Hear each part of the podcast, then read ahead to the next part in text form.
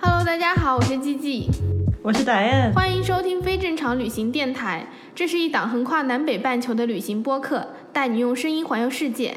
今天这一期呢，我们要来聊的就是全世界最危险、最古老，也是最繁忙的城市之一，那就是墨西哥城了。我们俩就要来讲讲我们的墨西哥城探索之旅。其实说到墨西哥城，我不知道大家对它的印象是什么样子的。反正我去之前呢，心里真的就是这种七上八下，我老觉得就是我得小心一点，别在大街上就是不小心撞到什么人，然后得罪了什么人，结果我就留在墨西哥城，到时候回不去可怎么办呀？其实我真的去了那之后，我就发现。墨西哥城完全就是一现代化大都市，就是有地铁，有各种高档的商场，就是跟我们在北京、上海看其实没有太大的差别。可能唯一差别比较大的就是墨西哥城真的有非常多那种西班牙殖民地风格的那些建筑，就是会城市风貌看起来很不一样。但是它真的就是一个你能想象到大城市该有的那个样子。我不知道你的那个印象是什么样子的？你去了墨西哥之后。我也是，我上期也说过，就是我去墨西哥之前，我对这个城市的印象哈，想象哈，就是可能非常乱啊，然后比较落后啊。但是确实去了那边以后，就是该有的都有，然后呃，就是它有那个历史中心区，就是它的建筑非常非常的漂亮，因为有很多就是西班牙殖民地风格的这些建筑，像一些很大的教堂啊。它还有很多的那种庭院呐，还有各种各样的花园啊，特别的漂亮。它有各种呃高档的餐厅、酒吧，然后还有像有有的富人区，就是特别的安静，然后环境也特别好的那种。对，说到这个墨西哥城啊，它真的是非常的大，它是那个全球最大、最拥挤的城市之一。就我之前也查了一查啊，虽然为什么墨西哥城它的人口不算是最多的，但是我们就觉得它那么拥挤。我记得墨西哥城，尤其是在那。一个呃主广场那一块，就街上都是挤满了人的样子。后来我查了一下，就是墨西哥城的人口有差不多两千两百万，那北京是两千一百多万，上海两千四百多万，其实是差不多的。但是墨西哥城的面积就有一千五百多万平方千米，北京是它的十倍多，上海也是它的四五倍。所以你就想这么多人，所以就我们在墨西哥就觉得特别特别的拥挤。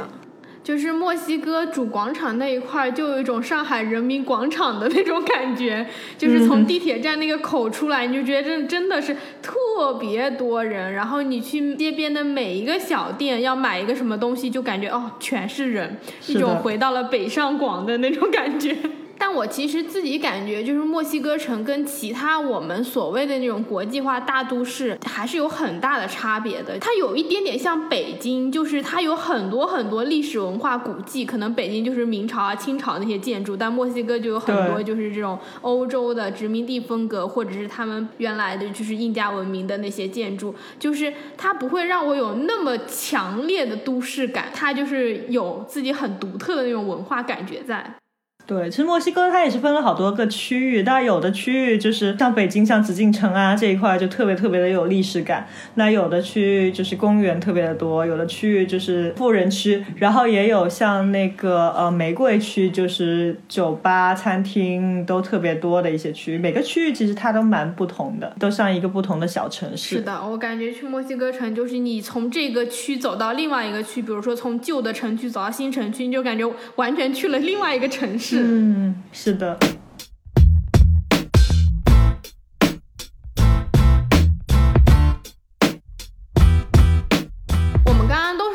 了主广场。其实去墨西哥旅行就是特别简单，就是你要做一个旅行攻略的话，我跟丹丹可能给你的建议就是都从主广场开始玩，因为那个就是墨西哥城。最中心，几乎它所有的那种比较有代表性的建筑、比较特色的美食或者步行街，都是在那一片附近的。所以大家如果去墨西哥城呢，你就先从那里开始玩儿。对，还有就是很多大教堂啊、博物馆啊，都是在那附近。，我去的时候其实就是住在主广场边上的，它边上有一个青旅，反正就离得挺近的，大概走路就五分钟就可以走到那个广场上。比如说早上起来，然后我就会去主广场那边，因为早上它会有升降旗的仪式，有点像是我们天安门广场的那种感觉。因为那个主广场就是所有政府的办公的地方，然后边上各种国家的机构好像都是在那边附近的，所以就是你早上会有那个士兵升升降旗，然后就可以去看。对我当时最开始几天也是住在主广场旁边，就有一个青旅，他就在主广场旁边，就大家正对着主广场。嗯我们俩是不是住的同一个？我不知道叫 H I 还是什么的，我忘了。嗯，我也不记得了，反正就是很近。嗯，对，然后那个青旅的话，它好多层楼，好像五六层楼吧。它最高一层楼是一个露台，然后那个露台你就可以对那个主广场的风景一览无余。那咱俩住的绝对是同一个。真的，对，我也住了那个。对，他很多房间的窗也都是对着主广场的，对的，对的。其实那个青旅本身不怎么样，就它的设施很一般，但是我觉得它的地理位置还有它的那个露台绝对是超赞。然后有时候早上一大早，就你从那个青旅的窗，你就可以看到主广场上面就是那种穿着那种印第安传统服饰的人，插了很多羽毛的那种，就开始跳舞了，特别有意思。主广场非常非常的热闹，就一直都会有很多文化的活动，就哪怕是平时你都可以看到这些印第安跳大神啊，还有什么玛雅的一些什么活动啊。然后如果是碰上那个节假日的话，那更是所有的，比如说什么花车啊，这些都会经过主广场的。而且就是我们俩去的时间都特别好，就是因为我们我们都是圣诞节，然后元旦前后去的。反正我就记得那个时候主广场到处都是那个圣诞的那个灯的装饰。对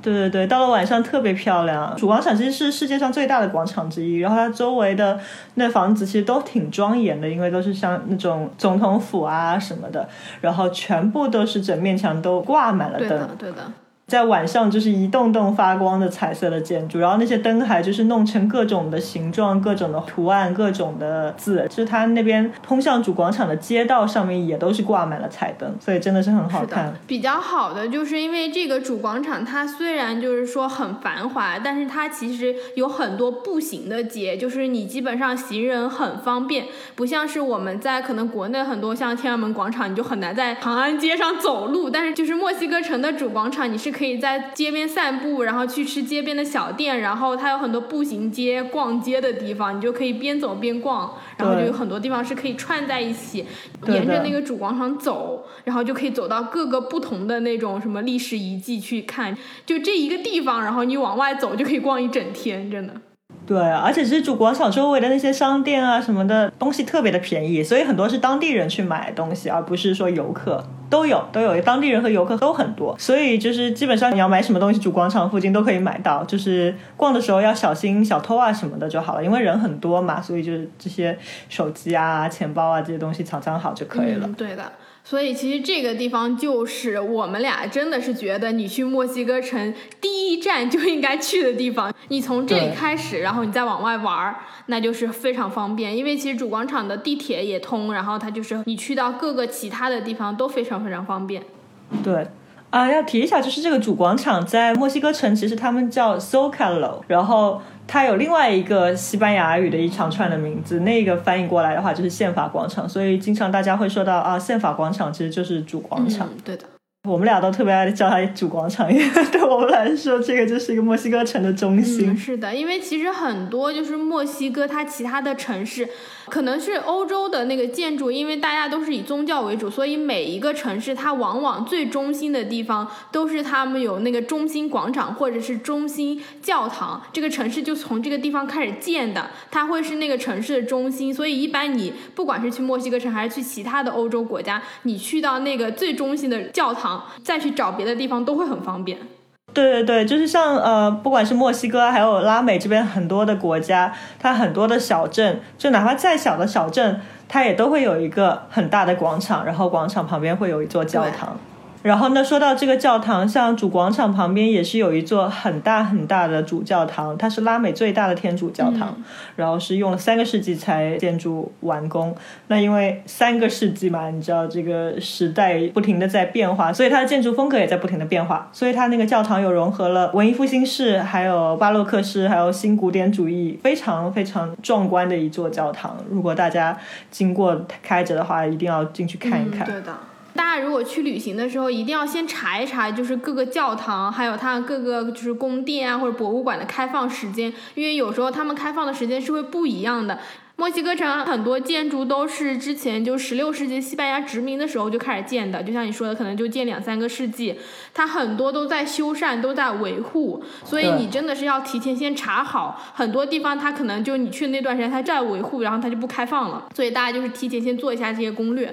对，而且还有很多地方，比如说周一所有的教堂都不开放，或者周二就看各个城市，看各个国家。你时间很少的话，你比如说你要在墨西哥城，你只安排个两三天，那你正好碰上这个哪里都不开的日子，那你就很不划算了，因为哪边都进不去。说的就是我，真的，我在那里好像待了三四天，然后是一个周末，再加上周一和周二。哦天哪，对，所以还是要安排多一点时间。对，所以真的是要提前先查好，就是你先看看，不要挑他们闭馆日去。是的，是的。说到这个主广场周边还有两个我觉得非常值得去看的地方，一个就是国家宫，那它本来一开始是十六世纪建的，是那个阿兹特克的皇帝，然后后来又是变成了西班牙总统府，然后墨西哥独立以后又变成了墨西哥的总统府，总统办公的地方，就现在还是在办公，然后它里面非常非常大，有十四个庭院，然后每个庭院都是非常的漂亮。其实这个宫殿它最吸引人的地方，就是我们之前有讲到过那个呃，Frida Kahlo。那 Frida Kahlo 的丈夫也是一个非常非常著名的墨西哥画家，叫 Diego Rivera。那这个国家宫里面就有 Diego 的壁画，这个壁画超级的震撼，你知道吗？就是那个它很大一面墙壁，而且那个墙壁就是到上面还是弯曲上去的那种。然后 Diego 的壁画，它是特别特别特别多的细节。我记得当时到了那边，我跟另外一个情侣认识的朋友一起去的。我们到了那边，就两个人都一起哇了一下出来。比如说他那个壁画这么大的一面墙，然后它里面有很多很多的人物，这些人物可能是从墨西哥历史不同的时代，然后呃不同的民族，每一个人都是不一样的，都在做不同的事情。然后还有里面的每一个符号、每一个物品都是非常。非常精细的，然后有有非常多的内容，非常非常值得一看。就我我觉得你看那幅壁画，你可能要在那个墙前面站个半个小时，至少你才能把它全部看完。对对，你还没有足够的时间去理解，去去看所有的细节，就有一种看《清明上河图》的感觉，是吧？是的，真的，而且《清明上河图》，你想只是一个时间，对吧？那 Diego 的绘画就是真的是穿越历史，穿越各种时代，哇，真的是太惊艳了，我觉得。我是没有在看那个国家宫的，我是后来去那个人类学博物馆的时候，那里面也有一幅它很大的那个，应该是没有你说的那么震撼，但是也是整面墙壁过去就一排墙都是它的那个壁画，也是那种哇。对我们之前说，就是你要去这些地方之前，你要查一查这些地方是不是哪一天开，哪一天不开。那还有一个事情你一定要查的是，去这些宫殿前是不是要带证件？比如说这个国家宫，因为它现在还是总统府还是总统办公的地方，所以去之前一定要带上你的护照的原件。复印件还不行，因为进去的话会查的很严的。其实我我是去了两次，因为第一次去的时候就没有带护照，就不让进。我待了一个星期，时间还比较多，所以我后来才又去了一次。嗯，对的。其实墨西哥城的安保是真的很严，因为特别是主广场附近，我们上一集也讲到，就是到处都是那种持枪的武警。对的，对，就是在主广场边上全都是警察。对的，也是因为就是他们总统办公的地方都在那里，所以就等于确实是安保就是不能再严了，就是全都是武警，嗯，然后到处都是会，你排队的时候他们都会在那里看着的，我记得。是的，如果大家对历史感兴趣的话，主广场上面还有一个大神庙，这个神庙其实现在只是一个遗址了，它就是那个呃墨西哥三大。文化，就阿兹特克文化是那个最有价值的文化宝库之一，因为当时人就是相信这边是世界的中心。但是这个就你一定要去，你可能要有个导游啊，或者你要自己去了解一下历史，你再去看，不然的话就是就只是一堆遗迹。当然，你也可以去到那个遗址，然后去读那些牌子上的信息。确实也是你讲的这个，我就想说，如果大家去墨西哥城的话，你真的是要好好的去读一读历史。你如果不读历史，你可能在墨西哥城干很多东西，你是完全的看不懂的。就像你刚刚讲到，就是阿兹特克的文化，包括之后我们可能会讲去日月金字塔这些。如果你真的是完全不懂，你可能真的就是去看个热闹，你回来之后也什么都不记得了。墨西哥城是一个非常文化融合的地方，像你前面提到，就是它最开始是有那个印第安人原住民住在那边，后来就是有那个。阿兹特克的文化，然后再后来是西班牙的殖民地，然后才到现在墨西哥独立，就是它经历了很多不同的历史时期，所以就造就了这个城市有非常多不同的文化。对，墨西哥城其实很多都是信天主教的，它就有很多就是天主教堂，然后像什么文艺复兴啊、巴洛克啊，就是新古典这些东西都会有。对，但是它又有很多就是印加文明的东西在，然后阿兹特克的文明在，就是。非常非常的不一样，就感觉真的是要好好去读一读书，或者就是去博物馆之前你要去听那个导览讲解。对他们那边很多导览都还做的蛮好的。就比如说在那个博物馆啊，在那些美术馆里面啊，你自己租一个那种语音导览也很便宜，然后你就可以按照你自己的节奏，你就不用说跟着一个导游啊或者什么，你只能看一点点时间，你可以想花多久就花多久，然后他会每一幅画都会给你很详尽的去解释谁在怎么样的背景、什么时期创作的这种，我觉得很有意思。然后这些导览还会配配上很多音乐，哦对对对，什么背景音乐啊，就弄得很有故事情节。嗯，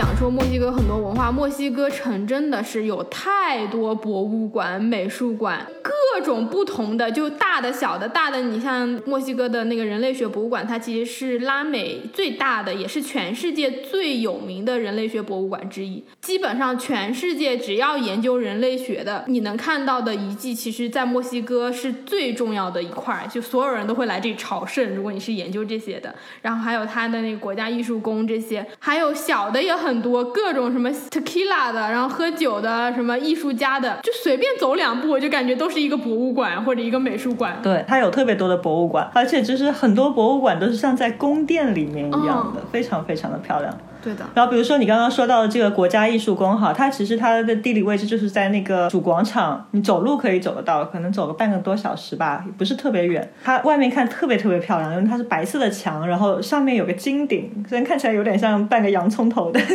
但是这是特别特别标志的一个墨西哥的建筑。然后它里面也是有各种各样的新古典主义啊这些的艺术，很多很多就是拉美著名的艺术家的作品在里面都可以找到。然后说到这个宫殿的外形哈，呃，我不知道你当时有没有去，就是墨西哥的中央邮局。哦，我有去那个。它是在一座就是意大利式的宫殿里面，特别特别漂亮。而且它不仅仅只是一个曾经，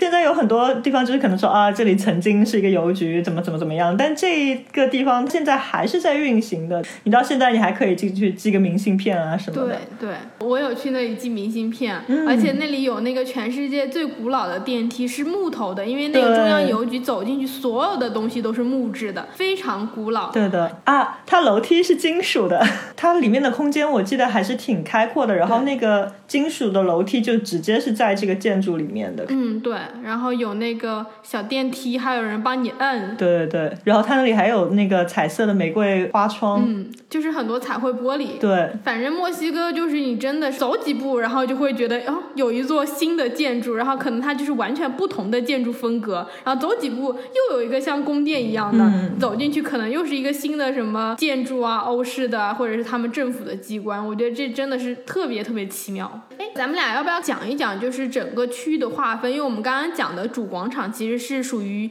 像是墨西哥的老城区，对。然后在中间应该是有改革大道，对吧？对，就主广场，你要是往西走一点，就可以抵达那个国家艺术宫，还有中央邮局这一块地方。那这这块地方其实它是算是老城区与新区的交界的地方。然后再往西走的话，就是新区了。然后那边就是有很多公园啊，然后很多的咖啡馆啊什么的。对，其实墨西哥城还是区分的很明显的。我觉得就是一般大家就先去逛老区，然后老区你可能在主广场住一两天，然后你就在步行的地方，你就可以把我们刚刚讲到的各个景点都可以逛一遍了。之后你可以搬到新区去住一段时间，新区就有很多就是什么新式的餐厅。公园，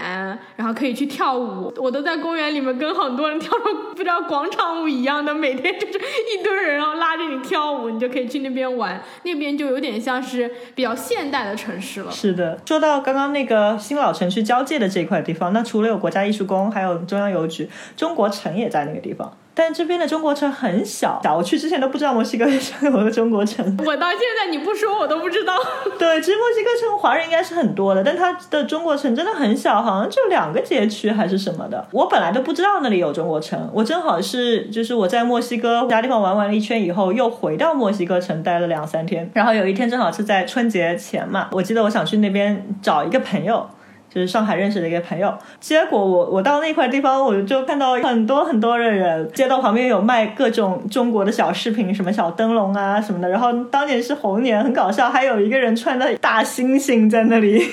拍胸脯。大猩猩，好像猴年好像不是猩猩年。但是他们就想把那个搞得非常非常的中国特色。再往里面挤，我是发现就是那几天有非常多的活动，比如那天晚上他有放烟花，放了很长时间的烟花，然后还有舞龙，还有舞狮，特别特别的热闹。其实没有几个中国人在那边，就全是墨西哥人在那边看，然后我也挤在中间，然后大家都特别特别的开心，你就看那个烟花。然后就我周围还有墨西哥人问我说：“你们是不是在中国每年都这么庆祝春节的？” 然后我跟他说没有，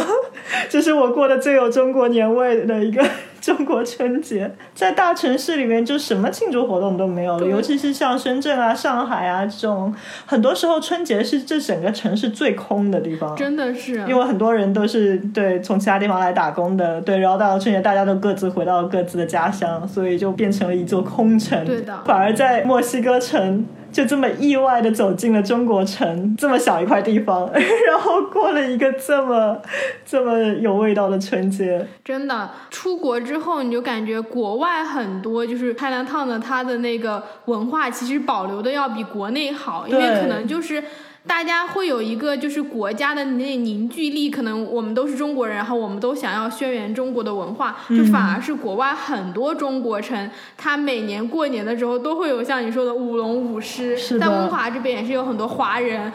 就是什么还有什么初五迎财神，然后就反正都会会放鞭炮，然后就是很多我在国内就都没有过过的节，我在这边出国之后都过了一遍。对我第一次过端午节也是在国外，有看那个有划龙。州有龙舟比赛，就在中国当然是有吃粽子了。但是我在中国的时候，我从来没有看过龙舟比赛。嗯，对对对对对，就这边他们反而会搞得更多，就是文化活动，然后作为一个文化输出，然后宣传中国国家的这个，其实真的有挺多的。你说到这个，就是你在墨西哥过中国年有年味儿，我觉得也不意外，因为墨西哥人也太爱过各种节了，我就感觉他们随时随地都在过节。对，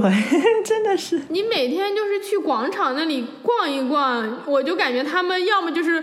有人结婚还是怎么样，反正就是那种敲敲打打，然后大家各种跳舞。那对，特别特别热闹。而且好像都是那种自发的，就像你前面刚刚提到。就是这种自发的表演队，他们都是那种着装特别完整的，要么就是有点像欧式的那种，他们有什么小号啊、鼓啊，然后有那种有点像是偏欧洲那种制服穿起来，要么就是那种很当地文化的，像你说那种印第安的，然后戴羽毛头似的，嗯，明明都是自发的，但是他们就可认真了，每一个都像是那种正式演出一样，其实他们每天就是在那跳跳跳，自己就玩的很开心。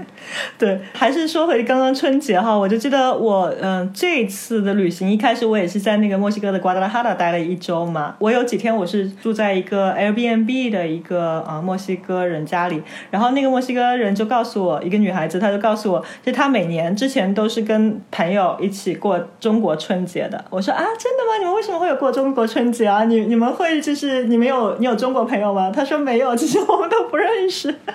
所以后来我介绍，当时我在那个呃城市另外一个中国好朋友，我介绍给他，他说啊啊太好了，就是下一次中国春节的话，我一定会邀请你朋友到我家来一起过中国春节，所以我们终于可以有一个有中国人的中国春节。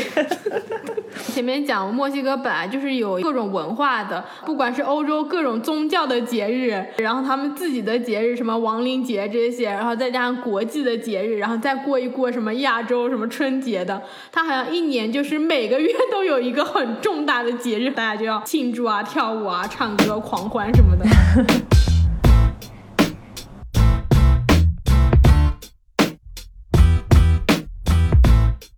说完这两个区，我想说一下另外的一些地方，也是我非常非常喜欢的地方。比如说，如果你在墨西哥，你只有两三天的时间，那其他这个几个区你可能没有时间去看。但是历史中心区，还有刚刚我们想说的国家艺术宫这些一定要去。那如果你还有多一两天的时间的话呢？啊，有一个区域叫 Coyoacan，科约瓦看吧，中文叫，它是我最喜欢的一个区域之一，因为它这个地方哈，就是它有非常多的集市，有美食集市啊，然后还有一些室内的集市啊，有各种各样的美食，然后可以买到各种各样的小饰品，然后它还有公园、广场、喷泉，然后特别有生活的气息。然后那个美食集市里面，哇，真的是我在那边吃到了，就是人生中吃过最好的一个 tostada。当然，那个 tostada 它也就是墨西哥的一个特色吧，就是那种 taco，但是它是那个脆的皮，但它不是折起来的，就不是像 taco bell 的那种，它就是一张圆的脆的皮，然后它上面堆很多海鲜，你可以选你要章鱼啊、虾啊什么的，超级好吃。然后那个集市你进去的话，它有很多很多的摊位，每个摊位其实都很大，但是因为人很多，所以你就要在那个摊位中间排。对，然后有有了一两个位置，会有人来问你你几个人，然后把你带进去。所有的菜单都是在墙上，你就可以直接点。然后在那个 Koyowa 看呢，还有一个非常非常值得去的地方，就是那个佛罗里达的佛罗里达。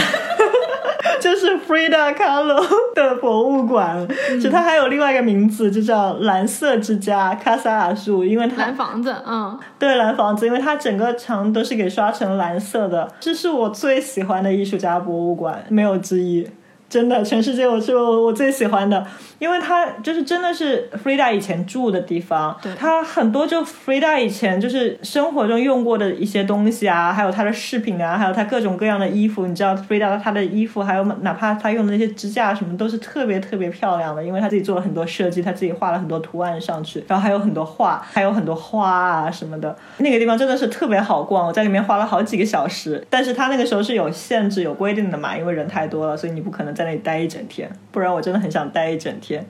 然后这个地方我记得也是可以租语音导览的。然后他那个语音导览真的就是你在那里就感觉是有人在给你讲那个 Frida 的一生的故事，配了各种音乐啊、鸟叫啊什么什么的。然后我记得。印象很深的是，他有一个小房间，很小。他那个房间是 Frida 用来午休的那个房间，有一张小床。然后呢，那个小床前就有一扇门，然后那个门打开是直接对着他那个花园的。就因为 Frida 就觉得，我就想躺在这个床上，就想看着我的花园，特别的美。那个那个呃博物馆，就每一个角落，你随便拍一张照片都超级的美。这就是我去墨西哥城最大的遗憾，就是没有去这个蓝房子。啊！你居然没有去？因为我不跟你说，我在那里只待了就是大概三四天的样子。对，而且那个还比较远的。就是逛完主广场，然后去金字塔，基本上我就没有时间了，所以就是没有办法去主广场特别外的区域逛，我就特别特别遗憾，因为我真的超级喜欢那个 Frida。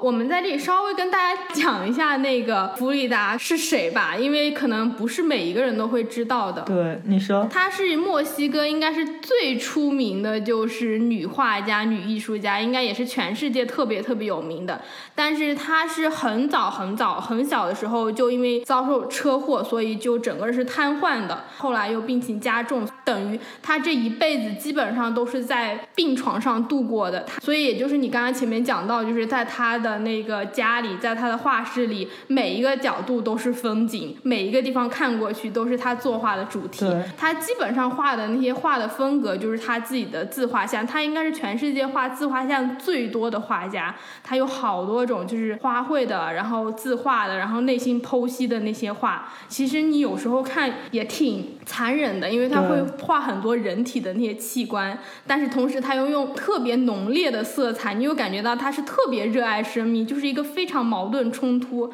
又有生命力，你又会觉得很让你震撼。所以就是大家如果对这个感兴趣，提前可以去做做功课，然后看一看关于他的生平。对，然后还有一部关于那个 Frida 的电影也是特别特别的好看，我就看了那个电影以后，我就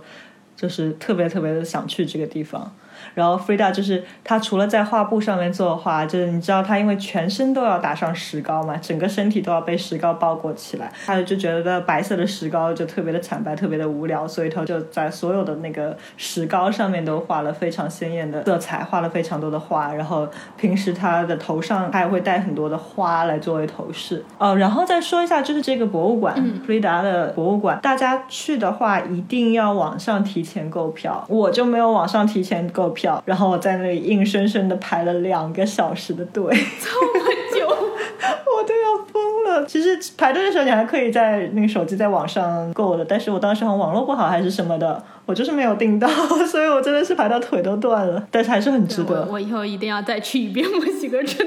其实弗里达就是墨西哥整个国家的大 IP，你去那里买所有的纪念品都会有跟弗里达相关的，什么他的那些什么头饰、衣服、明信片、他的画作，是的，就是一个很代表整个墨西哥国家的一个人。对他本身也是特别有意思的，因为他其实他还是一个双性恋，他有过他的丈夫，他也有跟不同的男性约会，他也有跟女性约会过。然后后来他在一些政治的活动上面，他也非常的积极。嗯所以他不仅仅是一个画家、一个艺术家，他有非常多的不同的身份。嗯，对。如果大家看过你说的那个电影，就让他其实是一个特别特别有魅力的一个人。对就是即使他是瘫痪的，他很多行动不方便，但是完全就阻挡不了他是一个非常非常有趣，然后他的一生真的是特别的传奇。是的，就像你说的，她跟她的丈夫之间的感情纠葛，还有她各种的情人，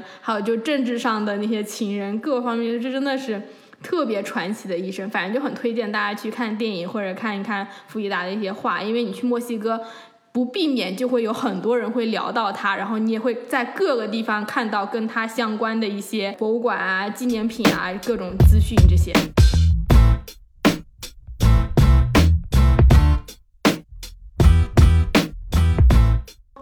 刚刚讲的这个区，你还有其他什么区你是自己特别喜欢的吗？因为我其实墨西哥城就没你逛的多。我还有几个区域也很喜欢，有一个地方就是有一个嗯 Chapultepec 城堡。这个城堡呢，它是在一个森林公园里面，这个公园非常非常的大。我当时走路去的，走了很久很久。你怎么又走路？没有，我不是一直走路到那边哈，我就是穿过这个公园，然后走到这个城堡，就穿了很久，因为这个公园也很美，就有很多树啊，然后你还穿过好几个广场，还有非常大的喷泉啊，还有一些雕塑啊什么的。这个城堡它是在这个森林公园的山包的山顶上，所以你你 除了穿过整个公园和广场，你还要爬山。但是爬上去以后，这个城堡非常的漂亮，然后它因为在山顶上面，所以它的风景非常非常的好。就是你找一天天气好的时候去，你在那个山顶上，你可以看到整个墨西哥城的风景。哇，那真的是很好，是不是上去有那种俯瞰整座城市的那种感觉？对对，因为它那个地势很高，然后它其实本来是一个阿兹特克流浪人群的避难所，然后后来就成了阿兹特克贵族的避暑地，就相当于承德避暑山庄。对，就就相当于北京的承德避暑山庄这个概念。就等于它是贵族那种，就去那有一个度假的，然后消夏的那种感觉。对，所以环境特别特别的好。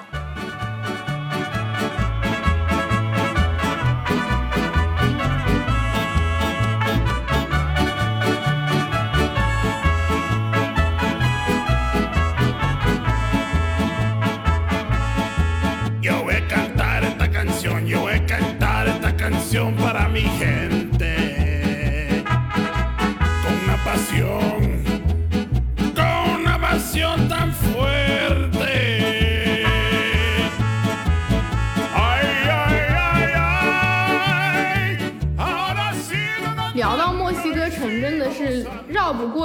一个东西，就是音乐。墨西哥的音乐实在是太有魅力了。是的这个国家你是走哪都有人在演奏，然后或者他们就自己在那里放。对，像墨西哥他们的传统音乐哈叫玛利亚奇，就我们看那个《寻梦环游记》看 Coco 里面，他们就是戴着那个大檐帽，然后穿着一整身那个套装的，你知道，就是那个夹克，然后有双排扣子的，然后裤子的，然后一般这样一个乐队，它有五六个人吧，但要看有更大的，也有小的，也有一个人的，他们都会抱什么大吉他啊，然后什么小提琴啊、小号啊，还有一些墨西哥传统的乐器，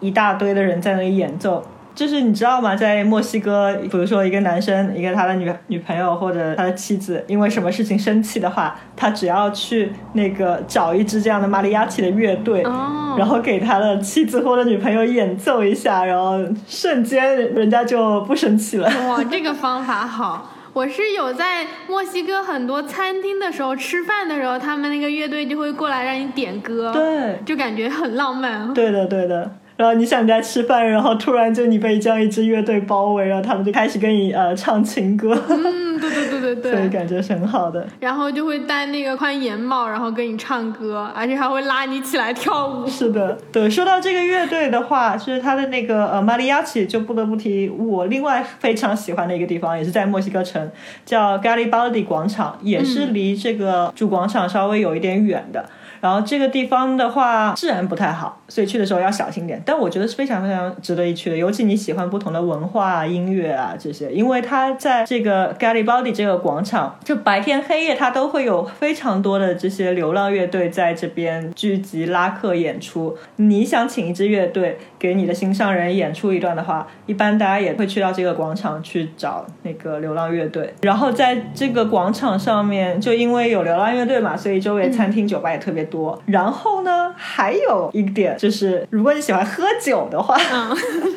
在这个 Garibaldi 广场上面，它是有广场中间它是有一座龙舌兰和 Mezcal 的博物馆，嗯，好了，门票也不是很贵。你参观完以后，它会让你免费品尝各种龙舌兰酒，然后你还可以去到它那个博物馆的顶层，它那个顶层有个非常大的露台，风景也是超级赞的。就是等于你买完门票之后，你就可以尝那个龙舌兰。嗯那它是有很多种不同的可以喝，是吗？对对对，他其实就是他会先带你参观，然后给你讲历史啊、制造流程啊什么的，给你还有很多特别特别漂亮的那些。我们之前有讲过，龙舌兰有很多特别特别漂亮的瓶子，我都是很多在那里面看到的。然后参观完了以后呢，我们会坐下来，然后他会给我们就是上好几杯不同的龙舌兰，就你基本知道兰龙舌兰就像葡萄酒一样嘛，或者像 whisky 这样，也有什么也有新的呀，然后也有多少年陈年的这种啊捏猴啊什么的。我后来有去那个 Tequila 这个小镇，就专门产龙舌兰的，就是 Takila 就是龙舌兰，他们那个植物就是地上长的，就是一个很大的芦荟一样的，然后它的根挖出来就是菠萝。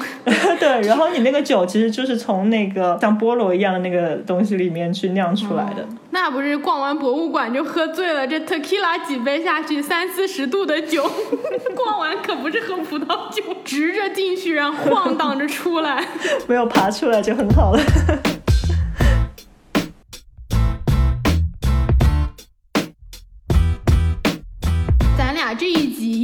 把我们刚刚提到过那些名字打上去，因为我觉得就照我们这么讲，大家听完之后完全都不记得那个名字是什么。我们到时候把这些店名啊，然后大家可以去参观玩的地方，我们就给它列个表，然后放到文字栏里面，不然我觉得大家听完根本不知道我们在说啥。这一期电台，大家欢迎边搜索边看。当听众也很难啊。我们刚刚就讲了很多，都是关于在墨西哥城的。但是其实就是我们前面也提到过好几次，就是如果你去墨西哥城玩，一定一定会去的就是墨西哥的那个日月金字塔。其实它不是算在墨西哥城内的，就不像我们说的就是老城区或者新城区，它离墨西哥城大概有一个小时左右的车程。你需要去他们的那个长途汽车站坐大巴，然后可以去到那边。反正墨西哥城有很多的班次，你应该随便问一下，就很多人都会告诉你怎么去。对我当时是一个人去的，所以我是就找了当地的一日游，其实也挺便宜的。然后一日游的话，路上还会去一个三文化广场停留一下。对历史感兴趣的朋友也可以去那边看一看。对，但是如果自己去的话，就时间更多了。比如说，你可以慢慢爬，因为一会儿我们可以多聊聊爬这个大金字塔还是很累的。对，日月金字塔的话，它其实我们前面讲墨西哥城，它其实还是很欧洲的那种建筑，或者是说有一半是欧洲，一半是很现代城市的那个样子。嗯但你去逛那个日月金字塔的话，你完全就觉得自己好像直接去了沙漠地区，进去就有好多好多仙人掌，然后那一块地都是没有任何遮挡的，超级晒，然后只有那种很矮的植物或者大仙人掌、大芦荟，然后全都是沙石，然后中间就几座金字塔，虽然很壮观，但真的是超级超级晒。对的，这真的是一棵树也没有。对，所以去的话一定要，就不管天再热，你一定要带一点长袖可以遮太阳，然后戴大帽子，然后戴太阳镜，带很多水，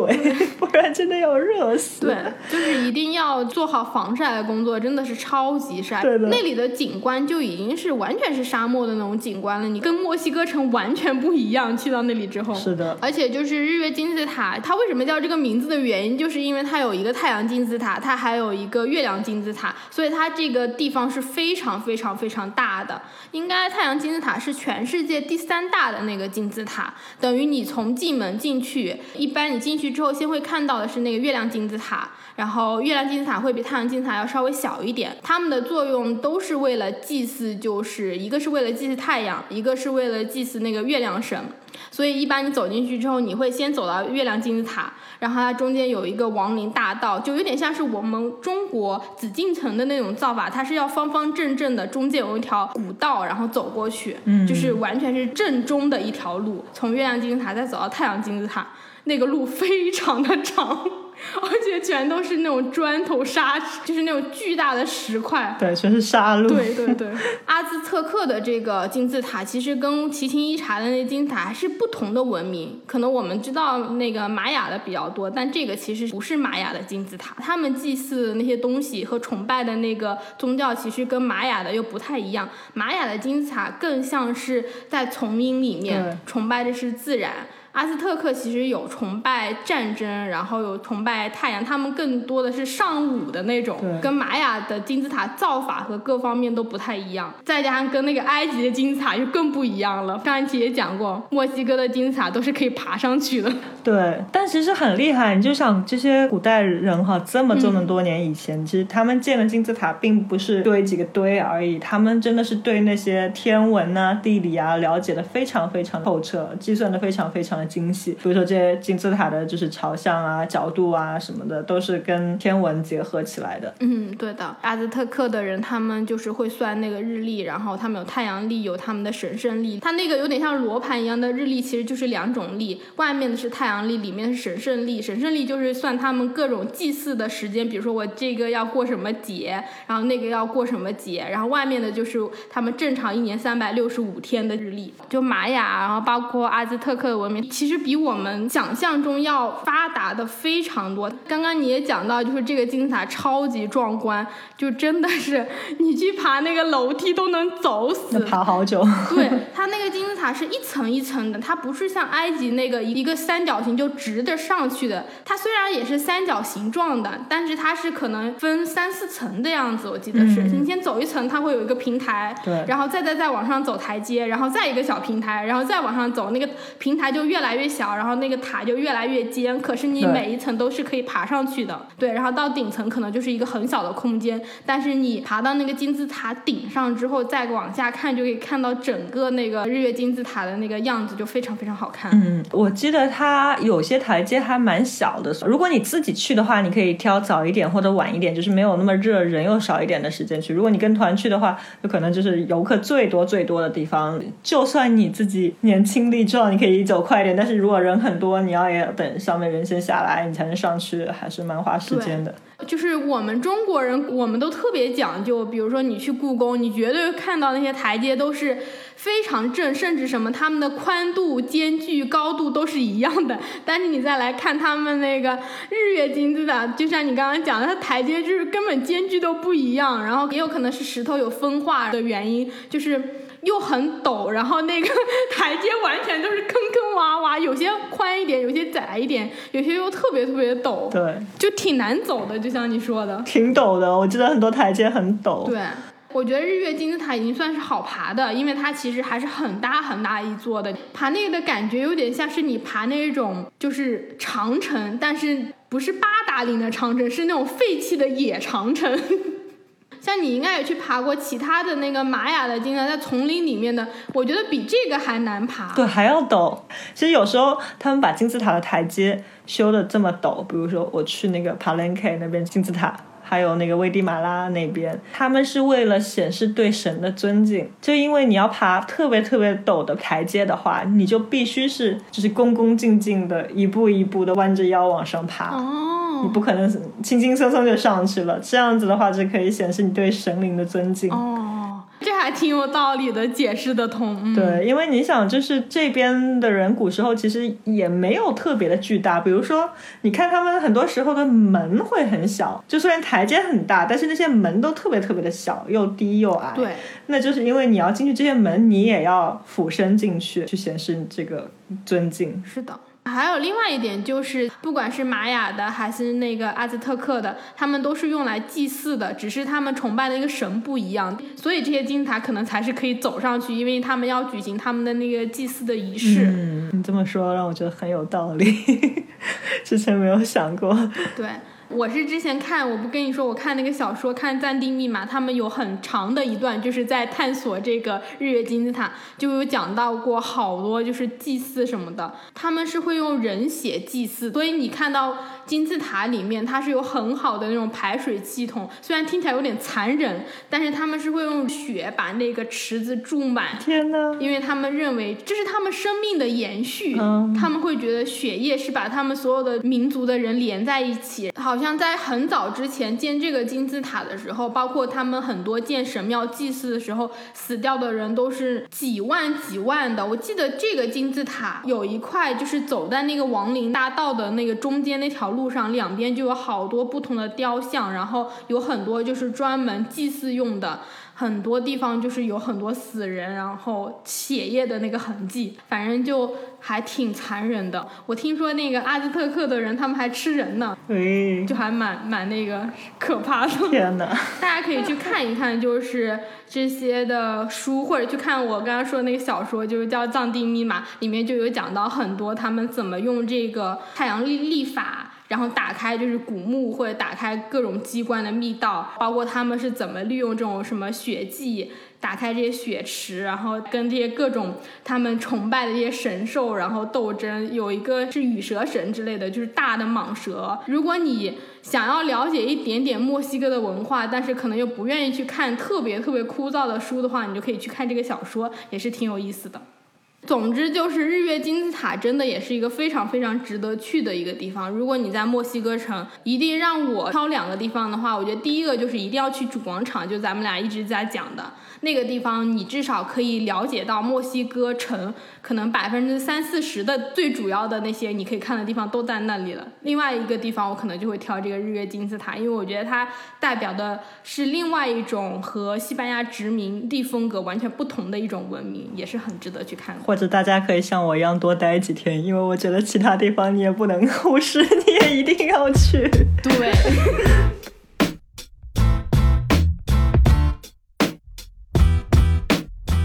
俩刚才其实也聊了超级多，反正就是如果大家可能只有三四天的话，就可以根据我刚刚讲的一个行程，就是从主广场开始玩儿，然后再去玩它周边的，再加上一个日月金字塔。如果你像丹安一样，然后可能有一个星期或者更多的时间，你就可以去探索它在前面提到的很多。比如说弗里达的博物馆，那些不同的音乐的街区，然后不同的小酒吧，然后各种不同的那个艺术馆啊，然后美术馆，你都可以去逛。反正我们俩的统一的意见就是，墨西哥城是一个很值得你在那里待上一小段时间的，就是好好的玩儿。是的，那我们这一集关于墨西哥城的介绍呢，就差不多到这里了，跟大家聊了真的超级多的内容。下一集呢，我们还会来继续跟大家讲跟墨西哥旅行相关的，然后大家记得下周六准时收听哦。咱们下周见，拜拜。拜拜。